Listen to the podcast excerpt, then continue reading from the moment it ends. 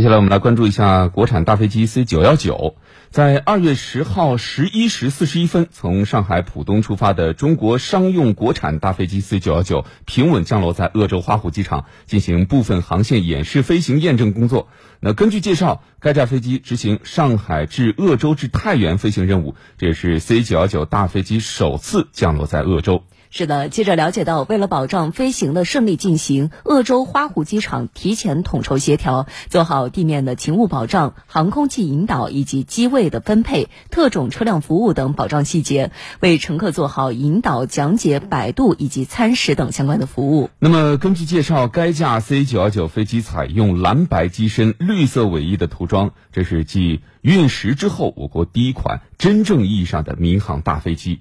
二零二二年十二月九号，全球首架国产大飞机 C 九幺九正式交费交付给中国东方航空。同年十二月二十六号起，东航 C 九幺九飞机开始进行一百小时验证飞行，目前已经在哈尔滨、三亚、乌鲁木齐等多个机场亮相了。根据公开的资料显示，C 九幺九大型客机是我国首款按照国际通行适航标准自行研制、具有自主知识产权的喷气式干线客机。C 九幺九可以设置一百五十八到一百九十二个座位，航程大概有四千零七十五到五千五百五十五公里。二零一五年的十一月二号完成总装下线，一七年的五月五号成功首飞，二二年的九月二十九号获得中国民用。航空局所颁发的型号合格证，并且呢，于同年的十二月九号交付全球首架飞机。嗯，很想去做一下哈。是。鄂州花湖机场的相关负责人表示，作为 C 九幺九飞机典型航线和长航程运行能力验证飞行机场之一，